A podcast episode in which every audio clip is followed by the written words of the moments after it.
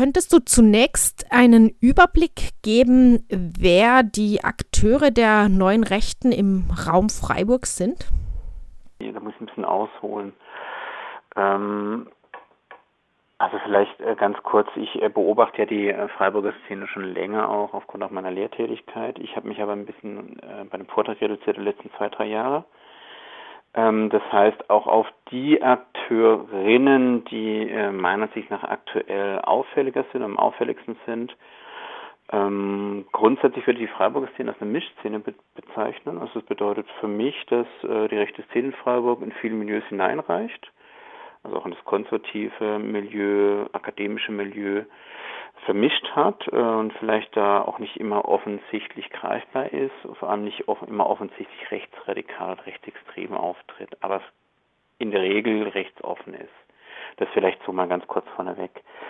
Ähm, vielleicht äh, zunächst auch zu erwähnen ist, dass seit den letzten zwei, drei Jahren durch Corona und vor allem auch durch einen Eintritt der AfD in den Stadtrat. Das war am 6.5.2019 die rechte Szene Freiburg qualitativ sich verändert hat. Also wir haben jetzt so zwei Stadträte. Aktuell ist der Huber und äh, der Herr Schwarz. Das sind für mich eine der beiden Akteure aktuell, wo ähm, immer wieder auftreten, neben Herrn Manditsch. Dann haben wir einen Herrn Hagermann, der Verbindungen hat äh, zur AfD und vielleicht in dem Punkt noch an Herrn Aaron Kimmig zu, davon zu sprechen, also Sachsen-Silesia.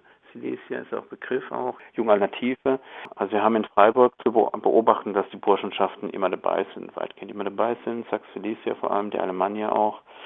Ähm, wenn wir die ähm, Menschen in der AfD anschauen, einen Herrn Manditsch, der jetzt nicht mehr in der AfD offiziell ist, der hat eine Burschenschaftsvergangenheit war auch in der Sachsilesia. Ein Herr Huber war in Hamburg in der Germania und äh, hat auch eine Burschenschaftsvergangenheit, im Gegensatz zu einem Herrn Schwarz äh, von der AfD, der, der, der nachgerückt ist für Herrn Manditsch, der eher so ein bisschen das, ja, soll ich sagen, so ein bisschen das konservative, äh, Nicht-Akademiker-Milieu abdeckt, aktuell bei der AfD, so ein bisschen das politische Feigenblatt der AfD ist, äh, nicht akademisch geprägt, nicht burschenschaftsgeprägt, wie ich gerade auch gesagt habe, der ehemals Marinesoldat auch gewesen ist der aber eindeutiger Höckeflügel-Anhänger ist, wie Herr Manditsch auch. Ähm, an Herrn Huber, wenn ich jetzt gerade bei der AfD bin, eher so ein bisschen das akademische Milieu abdeckt, äh, vielleicht gemäßigter Auftritt, vom Auftreten her auch eher, fast schon teilweise alternativ aussieht, hält irgendwie Vorträge über das Saxilesia, über Wohnmobil das Südamerika und so weiter und so fort.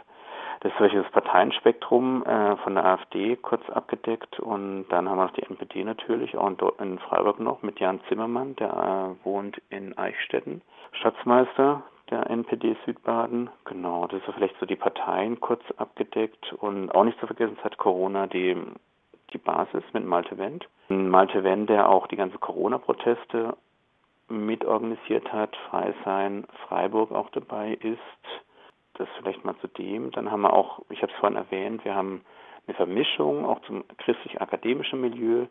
Wir haben eine christliche Rechte in Freiburg, Pius-Brüder, die jedes Jahr ihre Demonstrationen machen vor Pro Familia genau, ihre Veranstaltungen machen. Dann hatten wir im April, Mai hatten wir Knights of Hope in Freiburg, evangelikaler Verein aus Stuttgart, äh, der eine Veranstaltung hatte, also auch sehr, also sehr konservativ, homophob, teilweise antisemitisch eingefärbt.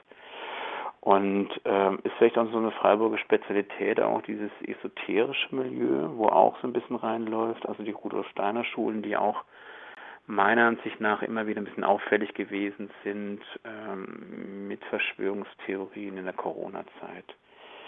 Und wenn ich gerade bei Corona-Zeit bin, daraus hat, haben sich auch sehr viele ähm, also, ja, Sachen auch entwickelt. Äh, zum Beispiel Dreisamtal verbinde dich, Mitdenken Freiburg, diese Autokorso-Geschichte Zukunft Freiburg um einen Herrn Marco Schwer, hm, Querdenken Freiburg 761 zum Beispiel, Studenten stehen auf. Das sind so alles Gruppierungen, die sich um Freisan Freiburg herumgebildet haben. Und dann natürlich nicht zu vergessen Reichsbürger Freiburg, beziehungsweise Freiburger Umland.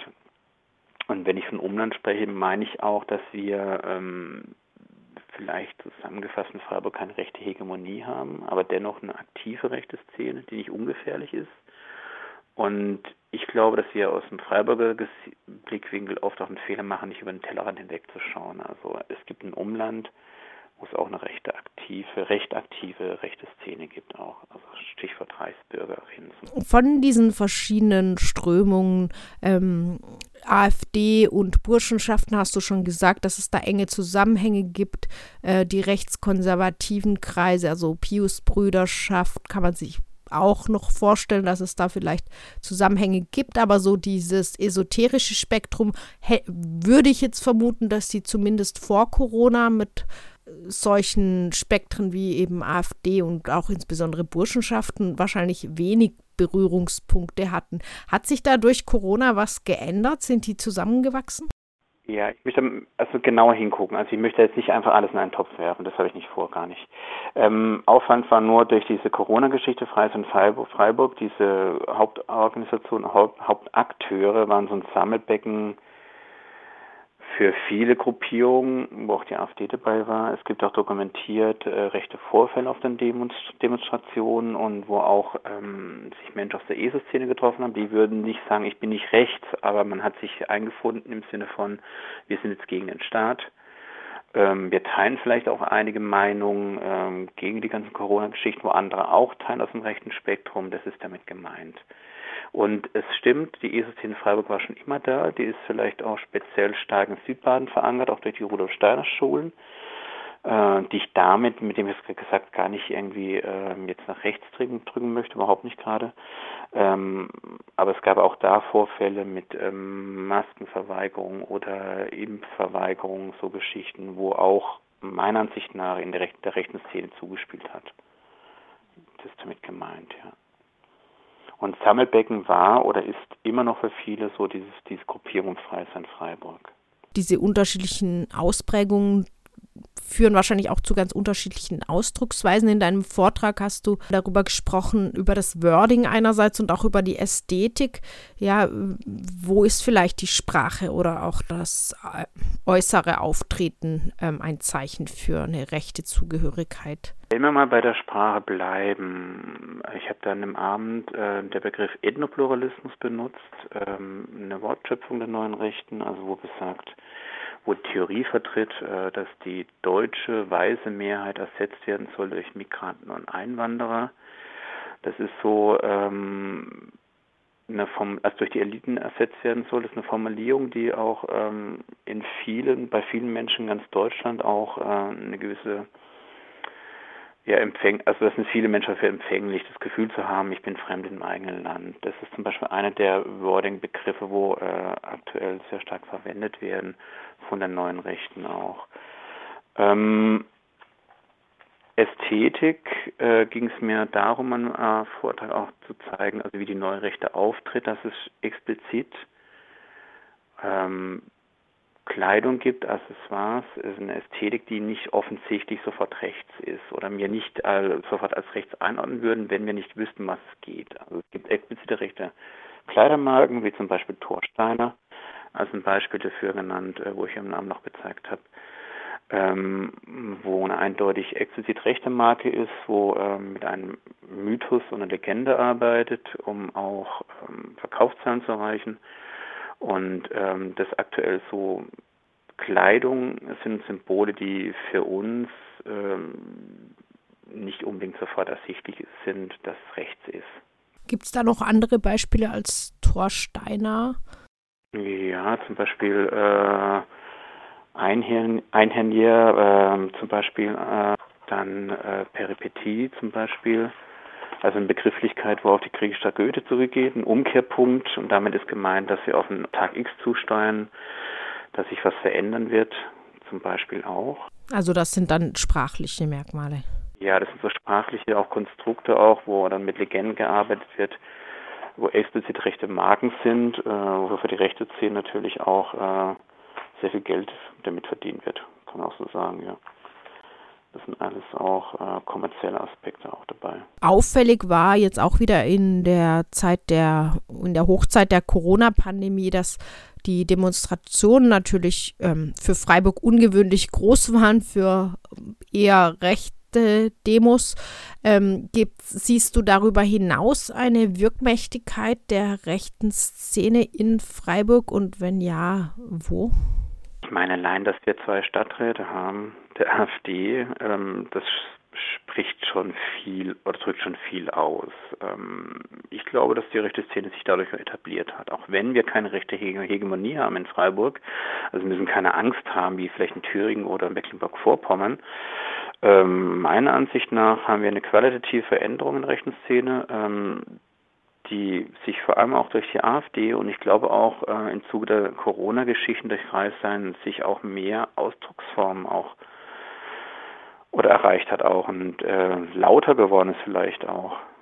Und natürlich, wenn ich in die Demonstration angucke, also zum Beispiel diese Friedensdemo, äh, wenn wir vergleichen, wie viele Leute dagegen stehen, ist natürlich eine eindeutige Mehrheit auf der Seite der Linken oder der Menschen, die dagegen sind.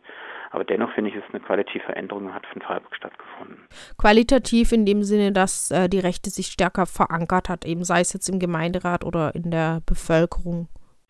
Ja, und ich glaube auch, dass sie sich mehr Gehör verschafft aktuell auch durch den Gemeinderat äh, nicht mehr so versteckt agieren muss, ähm, offensiver Auftritt auf der Straße auch. Also wir haben eine Reihe von Demonstrationen gehabt in den letzten Jahren.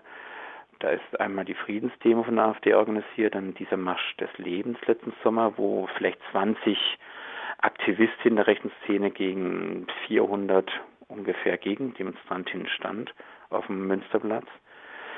Aber ich glaube, dass die Anzahl der Demonstrationen zugenommen hat auch und Aktivitäten auch.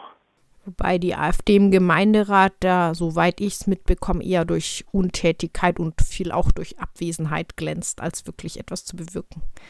Da gebe ich dir völlig recht auch. Und das ist wahrscheinlich auch so zu sehen, aber ähm, ich finde es, also ich empfinde es ja als recht lautstark auch, trotz alledem. Ja, so resümierend würdest du sagen, Du hast schon gesagt, es fehlt teilweise der Blick ins nächstliegende Umland und vielleicht auch in Bezug auf Freiburg selbst. Meinst du, äh, Freiburg mit seiner studentisch-grünen ähm, Szene und äh, sein, dem dementsprechenden Image ähm, wird unterschätzt, was die neue Rechte angeht? Also ich würde nicht sagen unterschätzt von Menschen, die aktiv sich, also sich engagieren gegen rechts, glaube ich nicht, aber ich habe manchmal so das Gefühl in Freiburg, dass es so, ja, ja, die sind vielleicht da, aber die machen nicht viel. So die Haltung vorherrscht auch. Und was ich halt einfach auch äh, empfinde in Freiburg, die rechte Szene ist, die hat eine lange Tradition, die ist etabliert, aktiv, präsent und natürlich auch bundesweit vernetzt. Und äh, auch in Freiburg, finde ich, reicht es hinein bis ins bürgerliche, konservative, katholische Milieu, was ich ja vorhin schon gesagt habe. Und das ähm, wird oft nicht so gesehen. Also so der Blickwinkel ändern, das sind nicht die 90er Jahre Springerstiefel Nazis, sondern sie sind etabliert. Es werden akademisch, eher gut verdienende. Ja. Und der Blickwinkel bin ich mir nicht sicher, ob der immer da ist. Immerhin die Pius-Bruderschaft hat meines Wissens dieses Jahr zum ersten Mal seit langem keine, keinen Aufmarsch hinbekommen. Ja, das stimmt, ja, das stimmt. Immerhin, ja. Vielleicht ganz zum Abschluss, Hast du da Ideen für Handlungsansätze? Also wenn da so eine etablierte Rechte ist, wie lässt sich dagegen vorgehen? Also du hast die konservative Szene genannt. Ich würde tatsächlich diese esoterische noch dazu nehmen, weil ich fand, unter Corona auch sichtbar geworden ist, dass auch die eben ja sehr verzweigt ist und dann Sympathien genießt bei Menschen, die sonst äh, keine rechten Ansichten haben. Ja, und wir dürfen eins nicht vergessen, also es gibt so, ähm, wie soll ich sagen, ich nenne es fast schon Brückennarrativ. Das hat man auch gesehen bei Freiheit in Freiburg. Gegen den Staat sein, das ist ja auch manchmal völlig okay. Ähm, kritisch sein gegen staatliche Verordnungen und ich kann auch weiterspinnen das Ganze. Also ein Brückennarrativ ist natürlich auch Antifeminismus. Ich habe den jetzt nicht explizit beobachten können äh, bei Freiheit in Freiburg, wobei ich mir sicher bin, es gibt auch Menschen, die antifeministisch eingestellt sind. Also ich glaube, ähm, es gibt viele Brückennarrative und Brückenthemen, für die, für die viele Menschen aktuell in der Krisenzeit, wo man auch sagen muss, sehr empfänglich sind. Antifeminismus, kritisch sein gegenüber dem Staat, wie geht der Staat um mit uns und so weiter und so fort. Ich glaube, dass wir auch auf solche Themen aufmerksam sein müssen, wissen oder verstehen müssen, äh, was Brücken Narrative sind, wie ich gerade genannt habe, auch was Teams sind, die für rechtsoffen sind auch, die ansprechen müssen und uns organisieren müssen, wie immer, glaube ich auch, engagieren müssen, aufklären, diskutieren, ja auch blockieren, je nachdem auch. Ganz wichtig nach wie vor noch ziviler Ungehorsam.